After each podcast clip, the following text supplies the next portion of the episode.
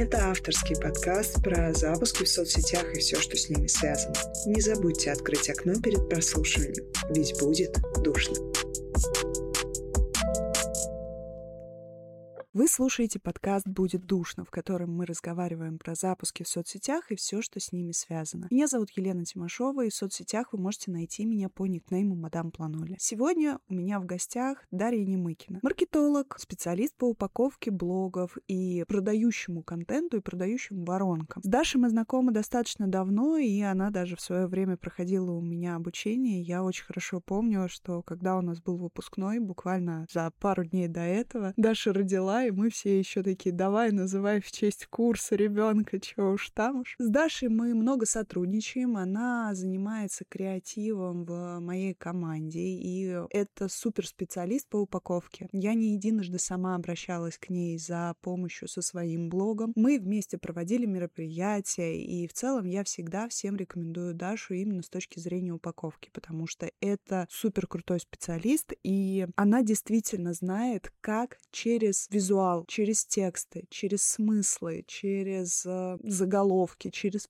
каждый элемент блога качественно продавать. Не просто транслировать контент, а именно продавать. И сегодня я пригласила ее в свой блог именно для того, чтобы пообщаться на тему упаковки и как это может помогать в запусках. Даша, привет. Привет, Лен. Привет всем. Очень рада быть гостем на подкасте у Лены. Это вообще мой первый опыт быть гостем на каком-либо подкасте, поэтому немного волнуюсь, но, в принципе, это круто. Не переживай, я не кусаюсь, все будет хорошо. Ну что ж, давай начнем, и начнем мы с того, что обсудим вообще, из чего состоит упаковка и зачем она нужна с точки зрения продаж, с точки зрения запуска. Можно ли просто взять офигенно крутой продукт и просто его начать продавать, забивая на всякие шапки профиля, воронка, визуал, вот, типа, это все не мое, я просто хочу продавать свой продукт. Можно ли так? Если нет, то почему? И если да, то тоже почему? Это прекрасный вопрос, которым задаются, мне кажется, все эксперты и собственники бизнеса, потому что каждый продукт, который мы видим на рынке, для своего создателя уникальный, его должны все попробовать и все купить, но, к сожалению, в продажах это не всегда так работает, и по отзывам на маркетплейсах и, в принципе, на маркетплейсах я уверена, что вы находили и отличную упаковку товара, а товар сам по себе был не очень, и наоборот, упаковка как вроде бы не очень, но товар был отличный, но почему-то не продается. Нам очень важно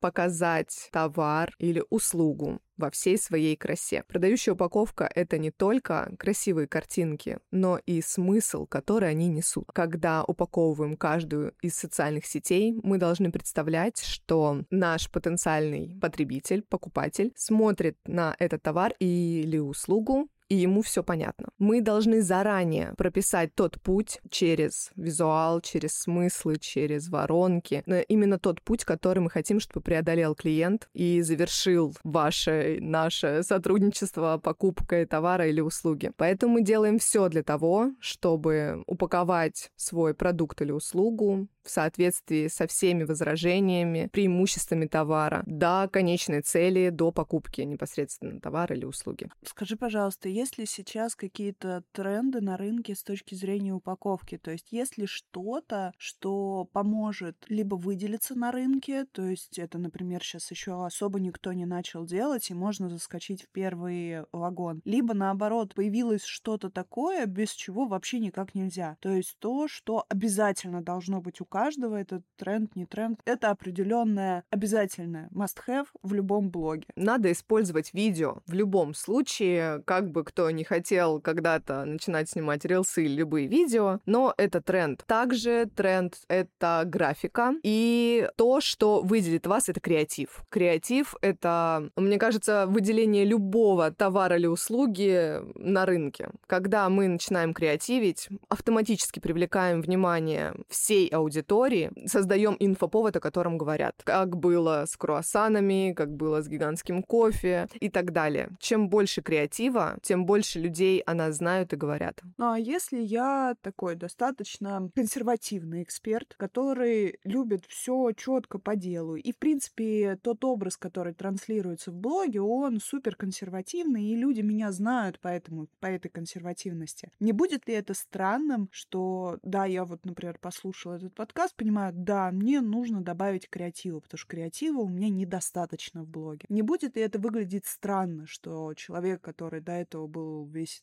из себя такой суровый по делу и так далее, сейчас начнет креативить и делать что-то нестандартное. Либо это можно как-то адаптировать. В любом случае это нужно адаптировать, потому что есть у каждой ниш- ниши своя специфика. Мы не можем везде делать эти гигантские кружки кофе, даже если это тренд. Или вот сейчас uh, Russian Girls Forever. Мы не можем все переодеваться в шубы, потому что уже взгляд у людей замылен на эту тему. И если мы возьмем за основу этот тренд и будем его докручивать в разные стороны, например, то это больше привлечет внимание, чем пародия на этот же тренд. Любые тренды, любой креатив нужно адаптировать. Не обязательно брать и копировать то, что мы имеем. В любом креативе, если мы его хотим применить к себе, должны учитывать то, какие мы, какая у нас аудитория, которая нас смотрит, какой товар или услуга у нас есть. А скажи, как вообще можно отслеживать все эти тренды? Потому что, безусловно, они появляются каждый день. Я там просматриваю ленту рилзов, я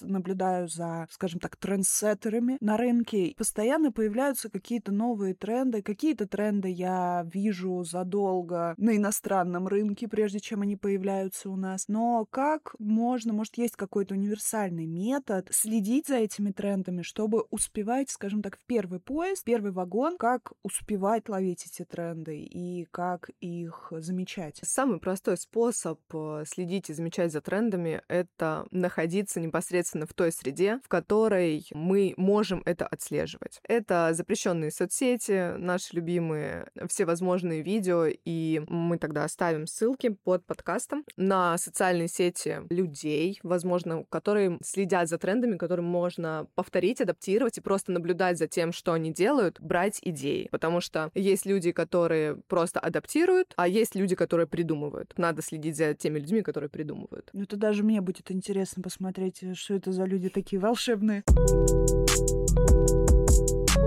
Слушай, ну это все, конечно, хорошо, но скажи, пожалуйста, что обязательно должно быть оформлено в каждом профиле с точки зрения упаковки для того, чтобы продажи совершались? Может быть, какой-то чек-лист, что должно быть сделано в вашем профиле, чтобы продажи шли и это было все в комфортном формате? Ну, Лен, тут э, как будто бы можно и рассказать про мой прекрасный бесплатный гайд.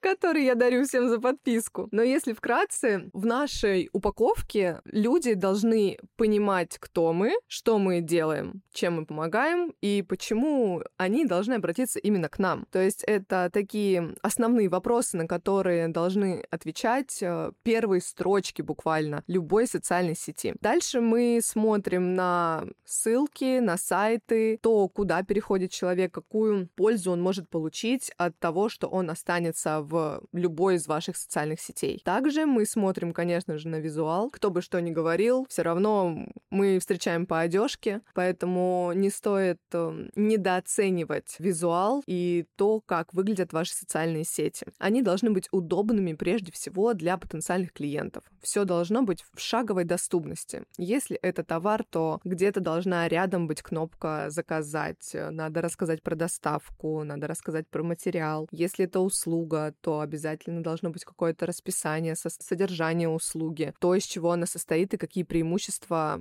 можно получить, воспользовавшись этой услугой. Ну и, конечно, отзывы, восторженные отзывы клиентов, которые уже воспользовались этими товарами или услугами. Если вы какой-то локальный бизнес, то обязательно надо указывать, где вы находитесь, как вас найти, как с вами связаться. Если есть какие-то акции, спецпредложения, то они тоже должны быть обязательно в видимом доступе для потенциального клиента. Твое личное мнение, где комфортнее и проще продавать какие-то услуги? Потому что мы в основном здесь говорим про запуски инфопродуктов. С твоей точки зрения, какая соцсеть работает лучше для продажи инфопродуктов? такой-то с подковыкой вопрос.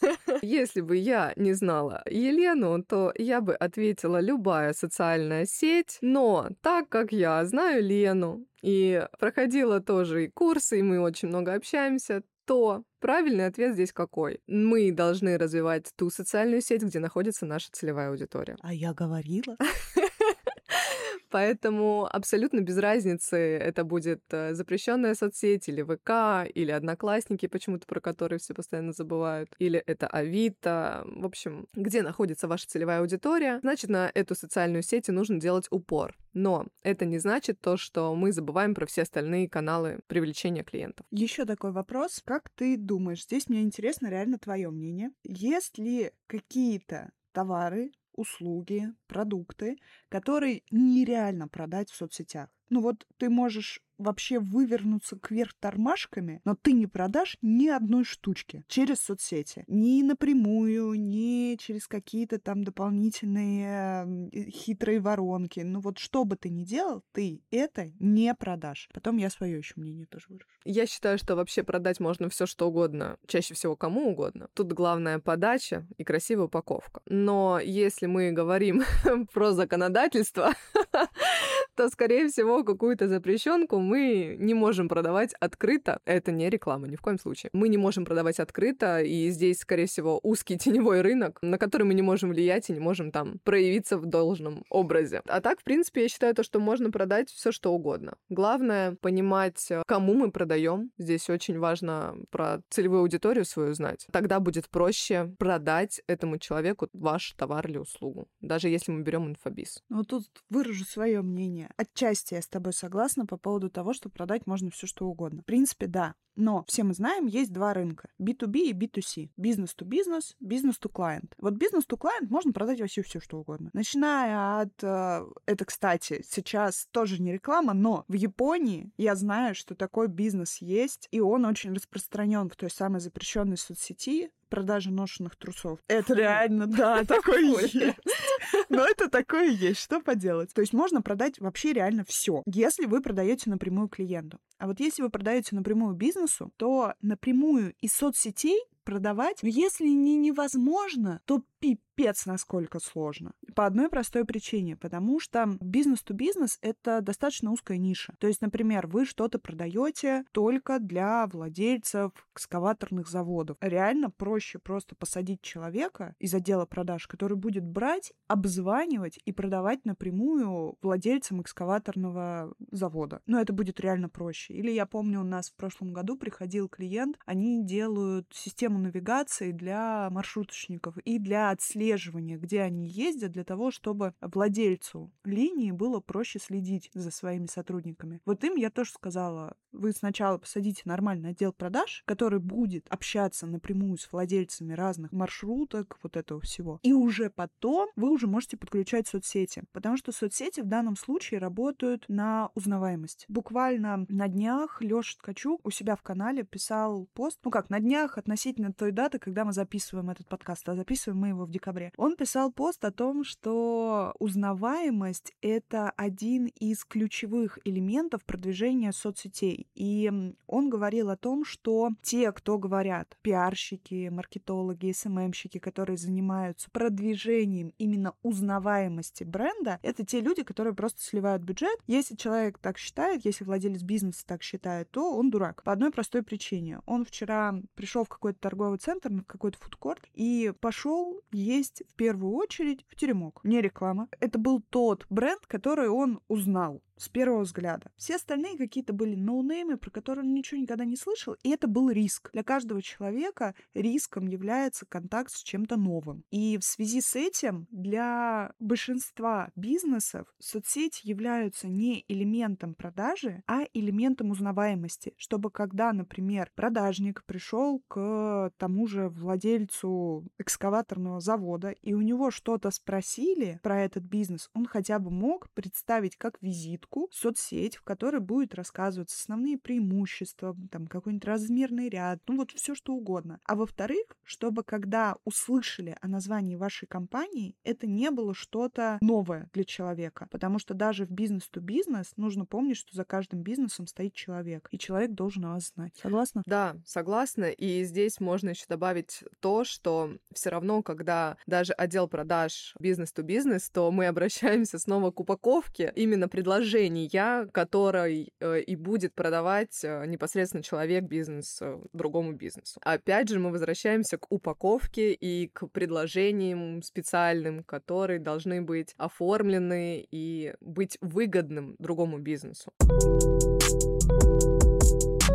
Задам тебе еще один такой вопрос, тоже с подковыкой. Очень часто приходят клиенты со своими соцсетями, и когда вы начинаете работу, ну, по классике, обычно первая неделя, прям сто процентов это упаковка. Ты переоформляешь шапку, ты упаковываешь закрепы, ты формируешь новый визуал, новый контент-план. Ну, то есть неделя это прям железобетонно уходит, на крупных проектах бывает даже больше. И когда по истечению первого месяца сотрудничества клиент смотрит на то, что было сделано, он такой типа, и чё? И за что я тут должен заплатить? У нас же даже единиц контента вышло меньше, чем дней в месяц. Типа, какого хрена? Как донести до клиента, на твой взгляд, ценность в упаковке? Потому что здесь слушают не только владельцы бизнеса, не только эксперты, но и маркетологи, проекты, продюсеры. Пускай пока что вас немного, но я вас всех очень ценю. Для них это тоже насущная проблема. Как донести до клиента, что вы не фигней страдали, а делали ключевую штуку, которая да, сейчас на короткой дистанции в размере месяца она может быть незаметна по результатам денежным, цифровым, еще каким, каким угодно. Но это то, без чего все последующие действия гроша ломного стоить не будут. Я уверена, очень многие им задаются и не могут найти внятного ответа. И на самом деле ответ прост. Любое наше действие — это уже сделано на перспективу. То есть, э, когда мы упаковываем все социальные сети и только потом пускаем трафик, что кажется, в принципе, логичным. Когда к нам приходит большой поток клиентов, у них не возникают вопросы. Когда на неупакованные социальные сети мы пускаем трафик, это слив бюджета по той причине, что люди придут, но они ничего не поймут. Мы не выстроим ту систему, ту воронку продаж, даже ту же самую, да, когда к нам приходят. Э, я думаю, что очень многие видели и переходили по этим воронкам через рилсы, а вот посмотрите, получите гайд за подписку. Это же тоже элементарная воронка. И когда когда мы переходим в профиль, это тоже воронка. Мы должны задержать внимание клиента на своем профиле, заставить его залипнуть на нашей странице, заинтересовать его. И уже не важно, знаете, есть такая история про то, что иногда мы попадаем в какую-то социальную сеть, и даже если это нам не нужно, мы все равно это покупаем, потому что там очень интересный вообще профиль. Я до сих пор хочу попасть э, в пышечную в Питере. Там тот визуал, который заставляет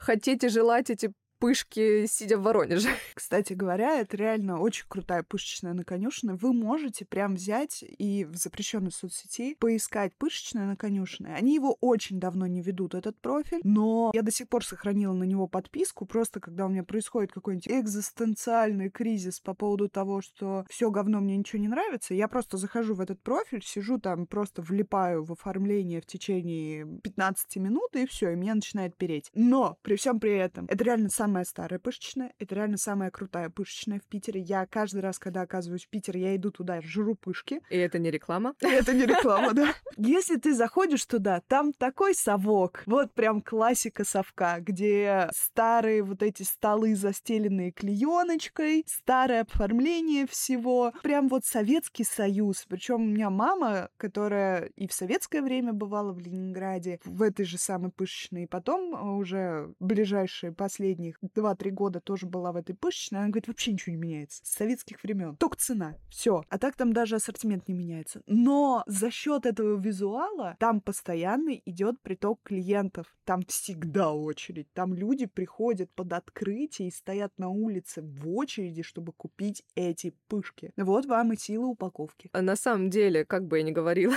слово принудить людей что-то у вас купить, также не стоит э, никому доказывать ценность того, что что вы делаете. Ценность упаковки, если вы объяснили это доступным языком, рассказали о преимуществах того, что вы делаете, о том, как это важно для того же узнаваемости бренда, для того же трафика клиентов, которые придут к вам. Если человек, клиент, немного этого не понимает, то, как бы хотел сказать, и не поймет. Может ли быть такое, ну чисто теоретически, может быть, у тебя на практике такое было, что вот блог хрен упакован, там визуал вообще ты смотришь, такой, господи, у тебя кровь из глаз начинает течь от этого визуала, ты смотришь, шапка не упакована, никаких смыслов не вписано, ни хрена, но при этом у них офигенные продажи. Бывало ли такое? И если да, то как можно объяснить этот феномен? Хотел бы я сказать, что они, видимо, чего-то не договаривают, и у них, скорее всего, трафик идет через какую-то иную социальную сеть, или же это какой-то бренд. Хотя,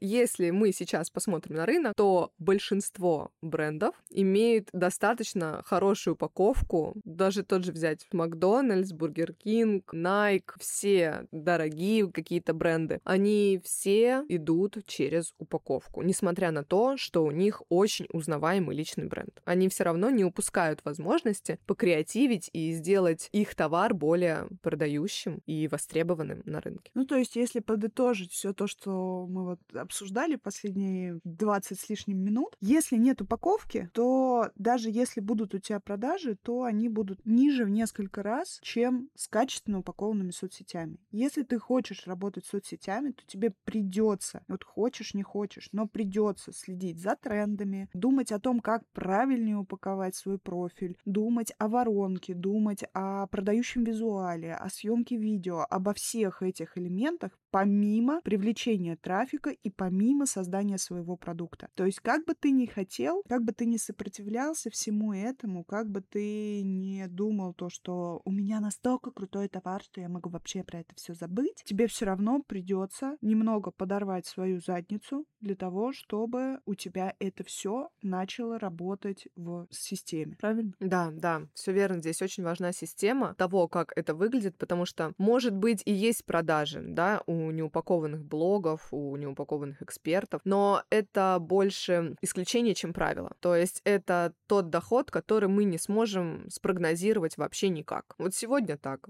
а завтра вот так а через неделю, может, вообще ничего не будет. У меня просто был такой клиент, который сопротивлялся упаковке, продажи ее достаточно стихийны. Перед Новым годом они есть, после Нового года их нет. Если бы мы настроили всю систему так, что просто пускаем трафик и люди записываются, это уже более прогнозируемый результат. И да, я не смогла донести ценность упаковки до клиента. так тоже бывает. У всех, мне кажется, маркетологов есть свое, назовем это так, кладбище недонесенных ценностей. Да, Когда да. ты жопу рвал, чтобы объяснить, почему тебе нужно сделать именно вот так, и почему через два дня после запуска трафика нету миллиона продаж. Не всегда так получается, и мне кажется, уже, мне кажется, каждый маркетолог может записать отдельный выпуск про свои факапы, в которых ты просто такой, да, я провалился. Ну и ладно, со всеми бывает. Я с тобой согласна, хотя, знаешь, я тоже из тех людей, которые любят быстрые результаты. Вообще, меня прям злит, когда я работаю неделю и не вижу э, там сильно каких-то больших изменений, хотя они есть, и со стороны они видны, и говорят, ну вот же, смотри, так что нет,